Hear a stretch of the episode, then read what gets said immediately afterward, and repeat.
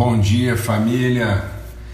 Bom domingo, bom começo de semana, em nome de Cristo Jesus, o Senhor. Uma semana de primeira não começa na segunda. Então estamos aqui prontos para começar bem a nossa semana, começar aí uma semana de primeira em nome de Cristo Jesus, o Senhor, considerando, né, aí alguns princípios essenciais quando as primícias de uma massa são santas, toda massa o é. Quando a raiz de uma massa é santa, todos os frutos, os ramos também são. Quando as raízes de uma árvore, né, as primícias de uma massa, as raízes de uma árvore. Então a gente garante o êxito, né, a bem-aventurança, a completude, a plenitude dos processos quando a gente garante os seus princípios. O reino de Deus é como um homem plantou uma semente. Então, Cristo é o nosso alfa, por isso ele é o nosso ômega. Amém? Então nós não podemos querer estabelecer propósitos sem antes ter convicção absoluta de origem. A sabedoria de Deus está em edificar sobre fundamentos bem lançados. Então, o êxito dos processos não está no esforço, na capacidade, se a gente não estabeleceu, se a gente não firmou os princípios, os fundamentos, as condições essenciais desse processo. Amém? Então, que a paz de Cristo seja sobre todos, que o Senhor faça resplandecer sobre todo o seu rosto e nos dê paz sempre. Começando bem aí uma semana, em nome de Cristo Jesus, o Senhor. Um forte abraço para todos. Vamos orar, buscar mesmo direção de Deus, orientação, palavra de revelação para as nossas vidas aí. Amém? Quero tratar com vocês hoje. Eu estou aqui pedindo graça de Deus. Eu quero tratar com vocês hoje sobre um princípio mesmo assim é, desafiador na nossa vida. E vou te pedir uma coisa. vou pedir que você medite sobre isso durante a sua semana, várias vezes. Vai estar gravado e a gente vai deixar disponibilizado aí. Então você vai compartilhar com a gente hoje e, se possível, hoje à tarde ainda, é, você dá mais uma meditada sobre isso e quantas vezes na semana for necessário. É, eu estou pedindo graças a Deus que a gente consiga tratar disso em, em 20 e poucos minutos aí, meia hora.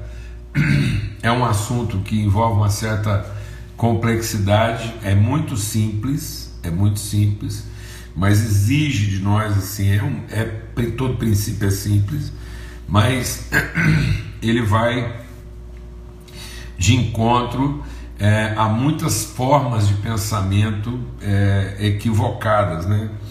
Hoje em dia, tá bom? Vamos orar e vamos pedir orientação, graça de Deus mesmo aí na nossa vida. Pai, muito obrigado pelo teu amor, obrigado pela tua bondade, tua misericórdia renovada sobre a nossa vida.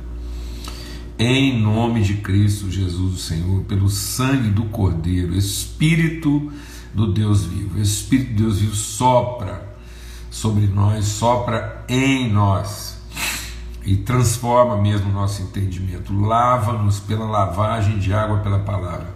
Que sejam derrubados, sejam desfeitos os sofismas, os enganos, ó Deus, as fortalezas mentais que resistem à verdade, ó Pai. No nome de Cristo Jesus, o Senhor. Amém e amém. Graças a Deus. Só fazer uma coisa aqui para diminuir o ruído. Pronto.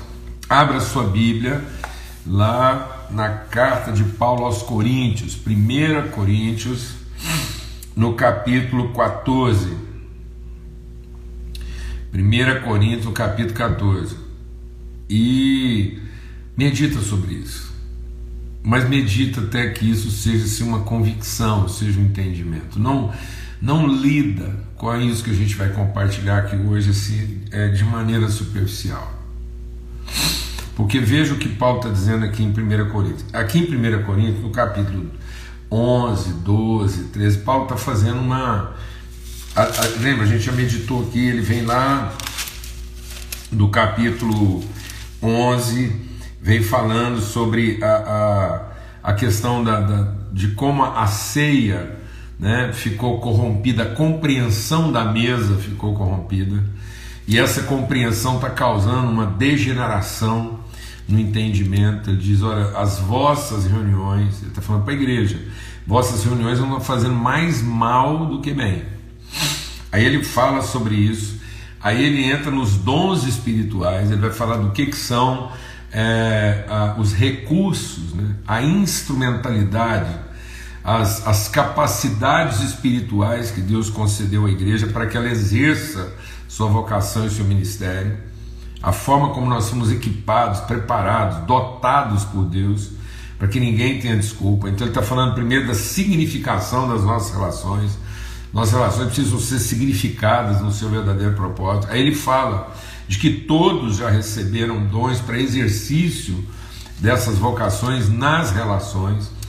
Aí ele fala da essência, né, daquilo que é a, a condição primeira, essencial da vida cristã, que é o amor. Então ele diz: olha, se não for movido de amor, não tem dom, não tem, não tem nada. Então nada e uma, uma boa pregação, um milagre, uma, uma, uma oferta sacrificial, nada. Nenhum tipo de sacrifício, nenhum tipo de mensagem, nenhum tipo de operação prodigiosa vai ter sentido se não for uma expressão, se não for gerado, se não for concebido, se não tiver a carga essencial do amor. Aí, no capítulo 14, ele diz assim: sigam o amor e procurem com zelo os dons espirituais. Então ele está colocando tudo no lugar. Ele está colocando que o sentido da vida é a comunhão. Ele está dizendo que a, a, a, a, natureza dessa comunhão, dessa relação é o amor, e que todos, indistintamente, todos receberam e têm à sua disposição é, é, competências, habilidades para revelar essas virtudes próprias do amor de Deus. Então, a bondade, a benignidade, todas as características desse amor podem ser manifestas através das ferramentas. Então, ele está dizendo, então agora faz o seguinte: o, você é, é, siga o amor. Então, o amor é a orientação, ele é a condição primaz, essencial. E aí nós vamos buscar conhecer de Deus os dons que ele já concedeu. E aí, dentro dos dons, ele diz assim: procure os dons, mas principalmente, essencialmente, primariamente, o dom de profetizar.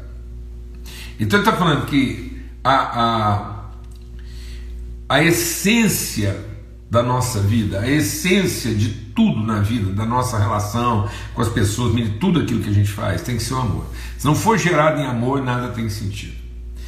E a característica, o caráter, a expressão, a expressão tem que ser profética. Então, é, eu, eu tenho dons, e eu posso ter qualquer dons, mas é essencial, e aí nós vamos entender isso. Esses dons são linguagens, são formas de expressão. E ele está dizendo o seguinte: mas se não houver um caráter profético na minha forma de comunicar, então os dons são instrumentos de comunicação. E aí, por isso que muita gente acha que Paulo está aqui comparando né, apenas o dom de profecia com o dom de línguas. Ele está dizendo o seguinte: porque, como o dom de línguas é o mais, os gemidos inexprimíveis, é o dom mais elementar, né?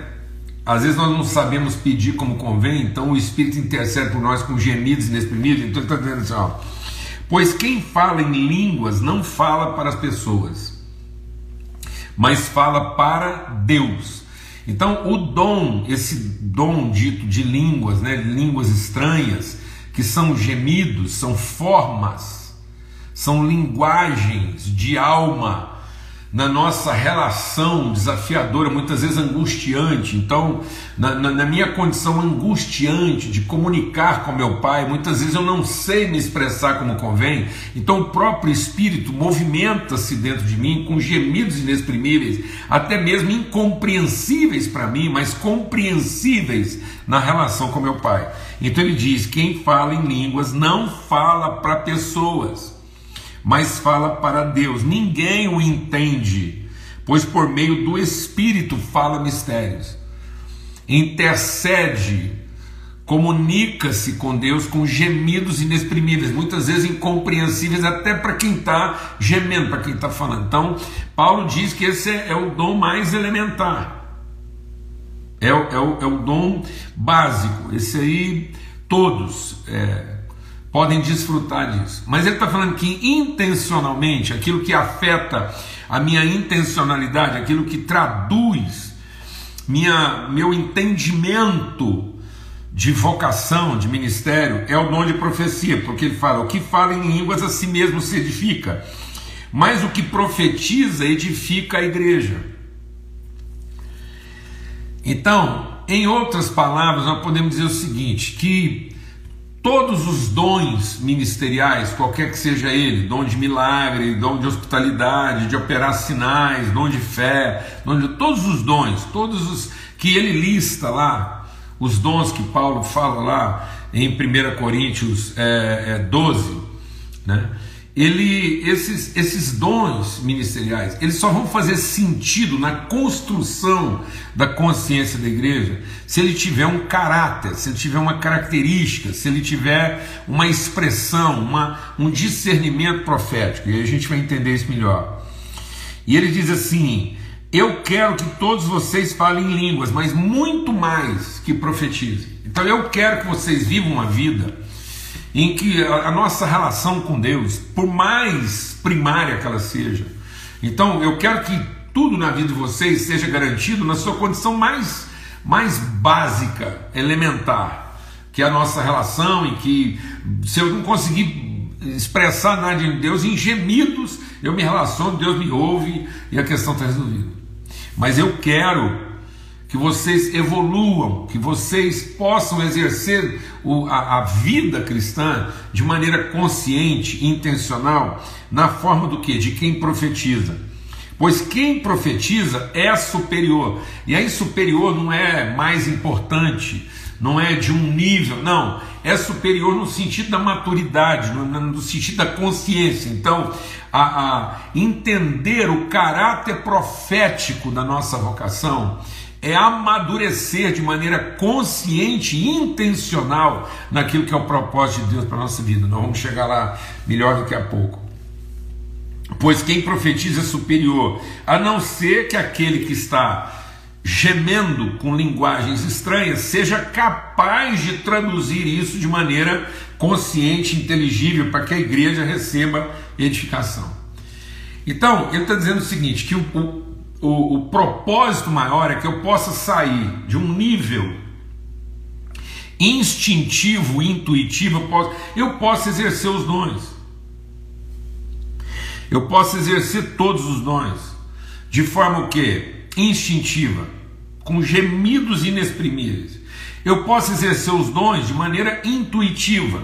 Eu exerço os dons, eles estão lá e eu às vezes até é, é, pratico isso, mas sem a consciência intencional, sem a clareza daquilo que é o propósito que eu estou verdadeiramente cumprindo. Então, o, por isso que Paulo diz: quando eu era menino, lá no capítulo 13, ele diz: quando eu era menino, eu fazia das coisas próprias de menino, mas agora que eu sou adulto, eu deixei das coisas de menino, ou seja, eu deixei de viver a vida no seu nível instintivo, gemidos, deixei de viver a vida no seu sentido intuitivo, meus interesses, as urgências, as demandas, e agora eu passei a viver da minha maneira mais madura, superior, intencional, como adulto.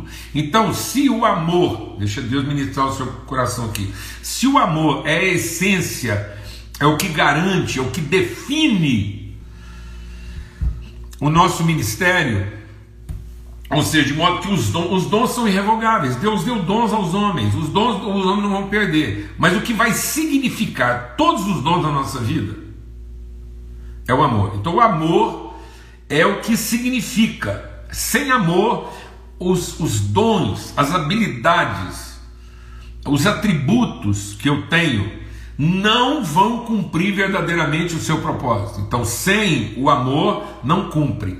E sem o caráter profético, não atinge. Então, o amor é que garante a natureza dos dons.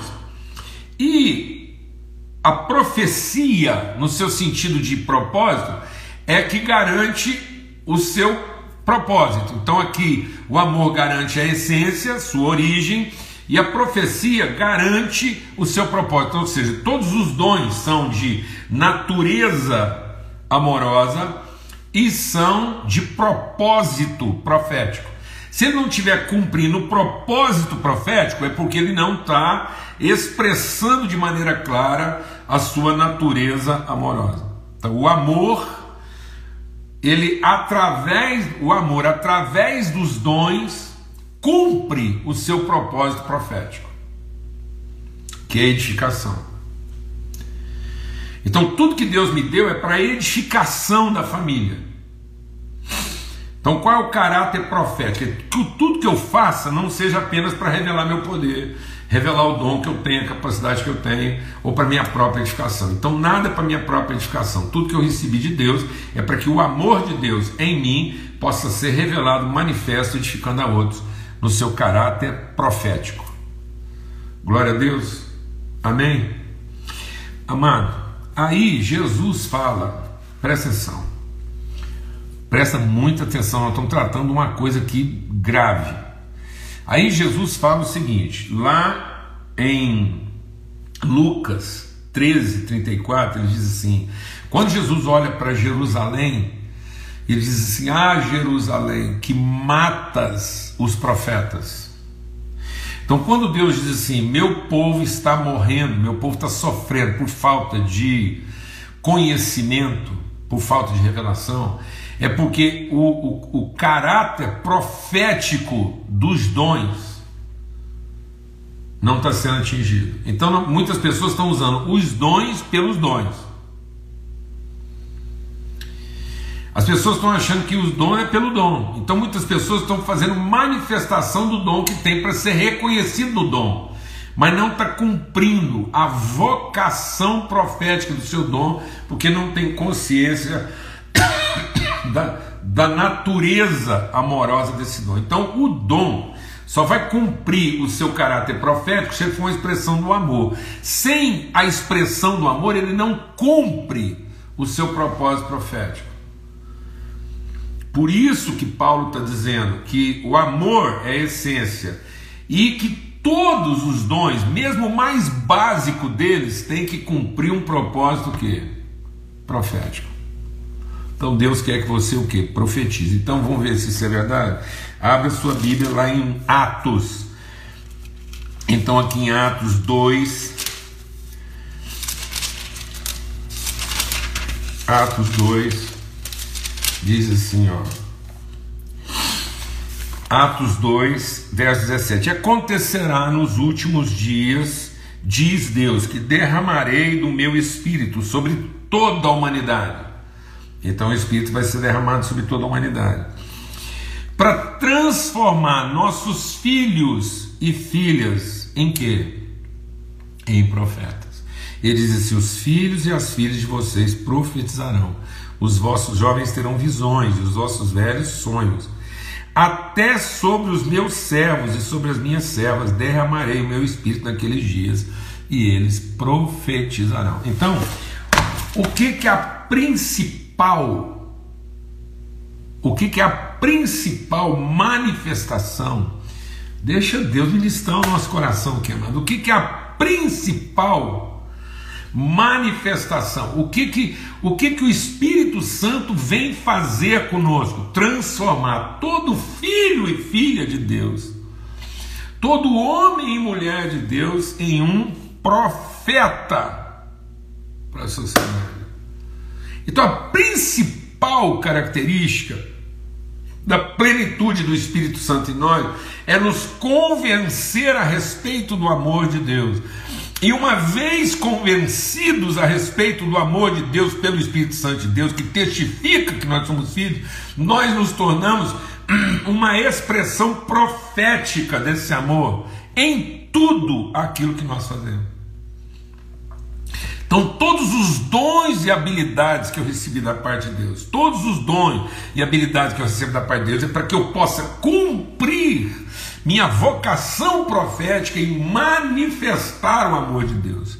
Então, de que maneira o amor de Deus é revelado? Na medida em que ele me torna uma expressão profética desse amor, de modo que eu possa ser uma tradução compreensível do amor de Deus em tudo aquilo que eu falo, de modo que todas as línguas que eu fale não sejam estranhas. Se eu falo a língua da bondade, se eu falo a língua do serviço, se eu falo a língua do milagre, se eu falo a língua da pregação, se eu falo a língua da doação, do sacrifício, se eu falo a língua do louvor, se eu falo a língua da hospitalidade, qualquer língua que eu fale, ela possa ser uma linguagem compreensível e profética que revela o amor de Deus na vida daquele que a ouve, de modo que aquilo que eu faço não é uma língua estranha que edifica só a mim mesmo.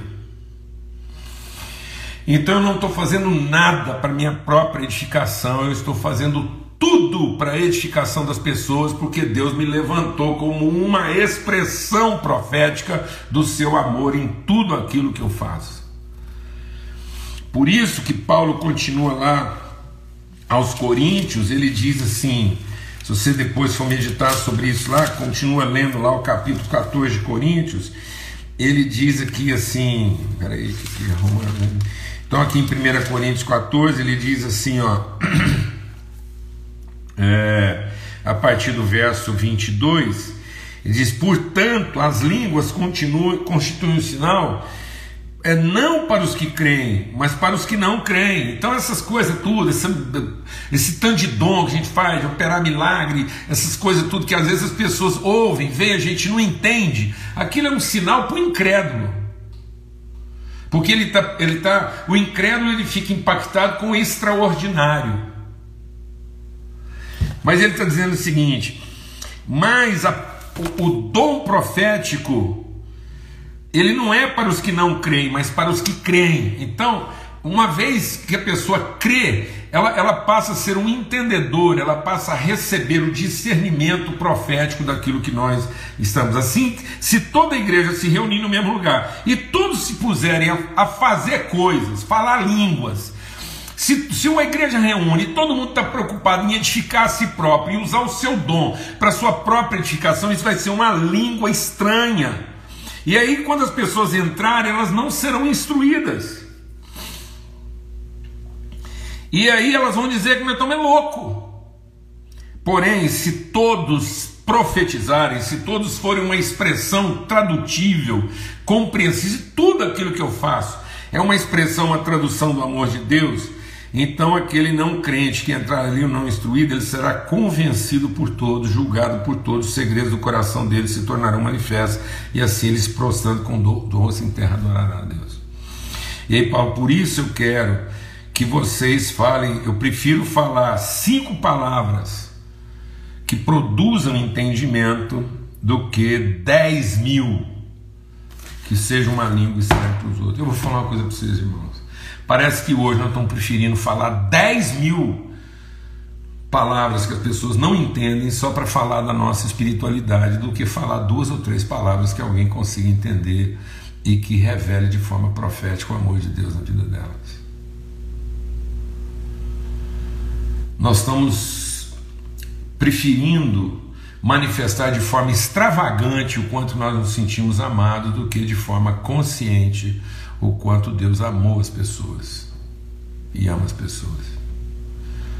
A gente prefere celebrar é, a nossa alegria de estar sendo amado do que assumir a responsabilidade de traduzir muitas vezes esse amor na vida das pessoas. Nós preferimos preservar o nosso direito culto do que garantir a responsabilidade da nossa, do nosso ministério pedagógico de ensinar. Por isso que o povo está morrendo, porque falta conhecimento, e o povo está morrendo porque falta conhecimento, porque a religiosidade, Jerusalém, Jerusalém o que é a cidade edificada pelos homens para alcançar Deus. Jerusalém, Paulo chama Jerusalém presente de Babilônia, que é uma cidade, uma torre levantada para alcançar Deus. Então, essa cidade, essa torre religiosa que nós estamos levantando, está confundindo as pessoas porque está tirando o caráter profético e está transformando tudo aquilo que a gente faz numa língua estranha que só edifica a gente mesmo.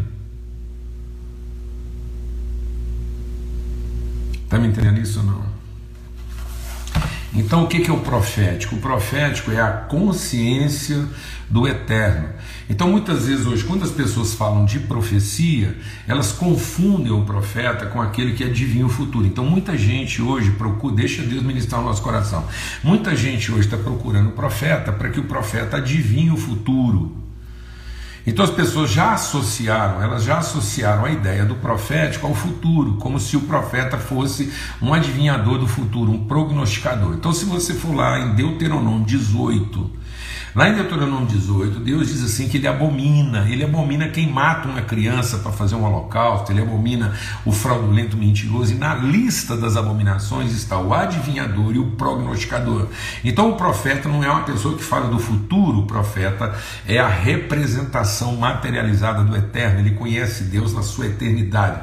Ele conhece. Então, Deus, quando dá uma revelação para o profeta, ele não está revelando o futuro, ele está manifestando o eterno, ele está falando daquilo que é o propósito eterno de Deus para o homem, ele está revelando, ele está colocando dentro. Por que, por que, que os segredos do coração do homem são manifestos? E aí o pessoal acha que o profeta é um adivinhador. Não, é porque uma revelação profética ela traz discernimento, ela traz percepção, ela traz luz numa realidade de confusão, porque ela coloca uma expressão de eternidade dentro de um ambiente de temporariedade. Aquilo cria uma referência profética que traz iluminação a tudo aquilo que não está de acordo com essa eternidade. Quando Jesus conversa com a mulher samaritana, Jesus apenas falou para ela assim: é esse aí que está com você não é seu marido. Aquela mulher falou: esse homem está adivinhando. Não, Jesus não está adivinhando. Apenas o coração daquela mulher está sendo revelado, porque está ali diante dela uma referência absoluta do que é uma pessoa bem ajustada, em perfeita harmonia com aquilo que é o eterno de Deus. Então aquilo que não está de acordo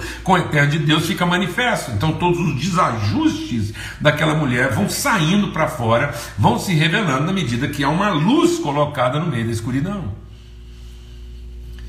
E as pessoas têm a tendência de achar que isso tem a ver com futuro, com prognóstico.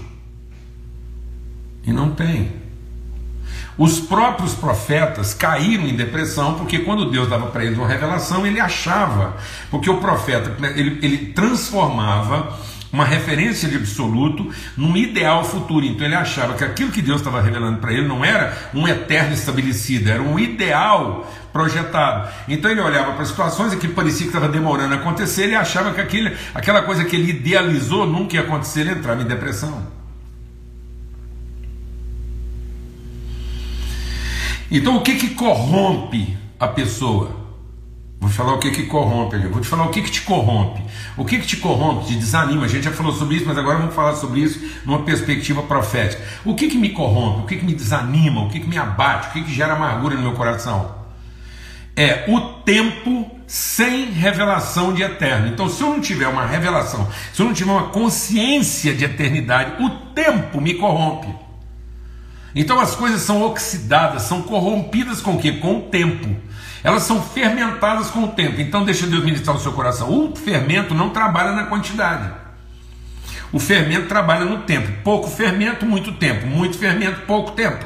Então, de qualquer forma, com de fermento, aquilo vai acabar se corrompendo. Por isso que eu tenho que limpar do meu coração todo o fermento, porque com o tempo, o tempo não melhora nada não. Ah, o tempo cura tudo, não, o tempo corrompe tudo. O que cura tudo é a revelação do eterno, é a revelação profética, aquilo que Deus já estabeleceu na eternidade. Então, sem uma convicção de eterno, o tempo me corrompe. Então, os profetas eram corrompidos no tempo, porque aquilo que Deus revelou para eles como revelação do eterno, eles confundiam aquilo como expectativa de futuro. Porque quem transformou o eterno de Deus em futuro foi o diabo. O diabo foi a pessoa que falou conosco a respeito de amanhã. Por isso que a sua ansiedade está associada a amanhã, mas se você for visitado pela revelação profética, você passa a ter uma convicção de eterno, você não tem mais medo de amanhã. Porque agora você é uma revelação do eterno. Por isso que João 3,16, que é o versículo mais conhecido e declarado, é um versículo de natureza e propósito profético. Ele diz assim, e ele fala do que? Do amor de Deus. Então a essência da nossa vocação não é amor, e a característica da nossa vocação não é o profético, então o que, que diz lá? Porque Deus amou. Amou quando? Ontem, hoje ou amanhã? Não, Deus continua, Deus amou ontem, continua amando hoje e vai amar amanhã, porque Deus amou quando? No eterno. Então, no eterno, o eterno de Deus é amor. Então, Deus amou. E porque Deus amou, Ele criou. Criou quando? Passado? Está criando agora? Vai criar no futuro? Ele criou. Então, a partir do momento que Deus amou, Ele criou. Então, o que, que Ele fez? Ele deu. O amor de Deus deu. Deu quando? Deu ontem, deu hoje e continuará dando sempre, porque Ele é o mesmo ontem, hoje e sempre. Por que, que Ele é o mesmo ontem, hoje e sempre? Porque Ele amou desde o princípio. Ah, o princípio é um passado? Não, o princípio é o eterno. O eterno de Deus é amor. E sendo Deus amor, Ele amou e deu. Deu para quê? Para que todo aquele que crê nessa revelação do amor, dessa revelação eterna do amor de Deus, comungue a sua natureza eterna. Então, para que todo aquele que nele crê tenha vida eterna, porque sem eternidade não é vida, é existência. Então tem muita gente, ah, eu quero viver muito. Não, você pode, você tem que viver intensamente sua convicção de eternidade, porque quem vive intensamente não interessa se viveu muito ou pouco, porque viveu tudo. Então eu quero viver tudo, eu quero viver o eterno, não interessa quanto tempo isso seja. Glória a Deus, amor. Então não interessa por quanto tempo seja, eu estou vivendo uma vida na sua dimensão eterna. Eu sou uma expressão, onde eu chegar, eu sou uma expressão plena, eterna, incorruptível, independente de quanto tempo isso passa. Por isso que um homem de Deus, mesmo sendo velho, ele continua dando frutos, porque ele dá frutos segundo a sua eternidade, não segundo o seu tempo. Por isso que Paulo diz: quando eu conheci o amor, eu deixei de pensar o tempo e passei a ser uma expressão do eterno, profético. Então, o profético é a expressão do eterno na comunidade, para que ela não se corrompa. Então, por que, que a sociedade está se corrompendo? Porque ela está tentando encontrar a vida no tempo, que a vida só é vida no eterno. Então, por falta de conhecimento do eterno, a sociedade se corrompe, porque ela está vivendo em função do amanhã, para compensar suas decepções de ontem.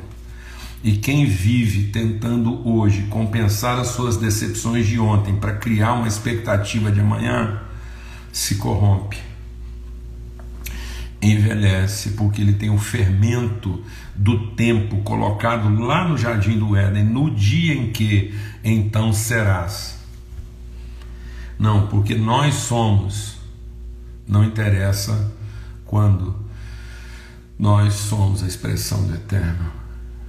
Nós somos como nosso Pai, que é o mesmo eterno, ontem, hoje e será sempre. Amém, amado?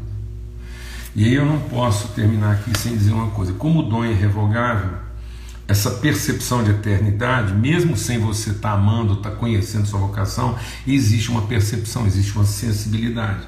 Então o dom é irrevogável. Então o que, que acontece? Quando um profeta é corrompido pelos seus ideais de tempo, quando ele é desapontado porque ele não vê acontecer no tempo aquilo que ele imaginava ser uma revelação de ideal e não a manifestação de eterno. Então, quando você idealiza em vez de ser, em vez de você assumir a expressão do seu eterno, você idealiza o seu futuro, isso pode te ferir, isso vai gerar em você um fermento de corrupção. E um profeta fermentado, ele se torna um crítico, por isso que tem muito homem e mulher hoje. Então, como é que um profeta morre? Eu vou te falar como é que é o processo de morte de um profeta. Ele deixa de ser uma expressão de eterno e passa a ser um crítico do tempo. Ele começa a criticar tudo que está acontecendo. E porque ele é profeta, as críticas dele fazem sentido. Porque é um profeta criticando. Então nós estamos formando pessoas críticas. E o crítico, se não for curado, se não for salvo a tempo, o crítico vai fermentando. Então, o profeta fermentou, virou o quê? Um crítico. O crítico fermentado vira o quê? Um cético. Ele começa a não acreditar mais que aquilo pode mudar. E um cético fermentado vira um cínico. Sabe o que é um cínico? Aquele que torce para tudo dar errado só para provar que lá no começo quem estava certo era ele. Então, cuidado, porque há muitos profetas entre nós que estão se tornando críticos. E há alguns críticos entre nós que, adoecidos, estão se tornando céticos, já não acreditam. E há alguns céticos entre nós que estão perto de morrer porque estão se tornando cínicos. E você acha que eu estou exagerando? Paulo diz que nos últimos dias haveria uma onda de apostasia, e apostasia não é uma onda de incredulidade, apostasia é uma onda de fé fermentada. Então as pessoas não vão deixar de crer, não, elas vão inventar suas próprias crenças, elas vão acreditar naquilo que elas querem acreditar, só para provar que no fundo elas é que estão certas. E aí o profeta o que? Está morto e morto, ele fala uma língua estranha, que desgraçadamente agora já não edifica nem ele mesmo. Então eu peço a Deus que você medite sobre isso essa semana e, e, e assuma a beleza, a singeleza da sua vocação profética. Que Deus ou só corrigindo aí, viu, Patrícia? O, o, cínico é com C, viu? Porque esse cínico aí com S, ele é um, ele diz respeito a outra coisa lá, uma, uma um outro tipo de coisa. É, é, é, é, são três Cs mesmo, e é o, é o, é o, é o crítico, o cético e o cínico. E então, a minha oração é que a gente possa ser curado né, que, que os nossos profetas se levantem. Amém. Isso é um princípio. A minha oração hoje. A minha oração hoje é a oração de Paulo. A minha oração é que a gente possa, fundado e fundamentado em amor, profetizar. A minha oração é que todos profetizem. Amém? O mundo não vai ser transformado pelas nossas críticas, pela nossa, pelo nosso ceticismo e nem pelo nosso cinismo. Mas o mundo vai ser curado na medida em que cada um de nós assumir de maneira ousada e determinada e responsável sua vocação profética. O Espírito é derramado para que todos profetizem. Pai, muito obrigado pelo teu amor e que nós possamos ser inundados mesmo, Pai, de um avivamento profético a igreja como comunidade, a igreja que revela a sociedade, a igreja que é o pilar, a coluna da verdade no meio da sociedade, dizendo como todo homem e mulher podem ser.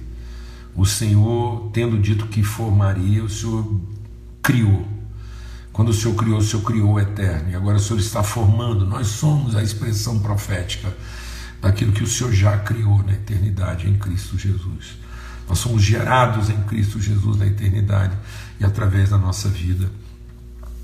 Ó oh Deus, o Senhor está trazendo manifestação profética do que é ser um homem ou uma mulher segundo o coração de Deus.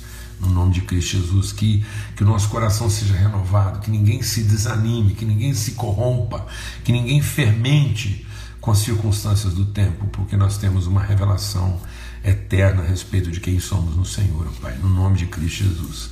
Amém. Desculpa o tempo aí, a gente avançou um pouco, mas que o amor de Deus, o Pai, a graça, o que é a graça? A graça é a manifestação profética. Cristo encarnou de forma profética aquilo que todo homem e mulher, filho e filha de Deus podem ser. E a comunhão, o que é a comunhão? É a profecia. Deus profetizou que os seus filhos viveriam em comunhão pelo poder do seu Espírito Santo.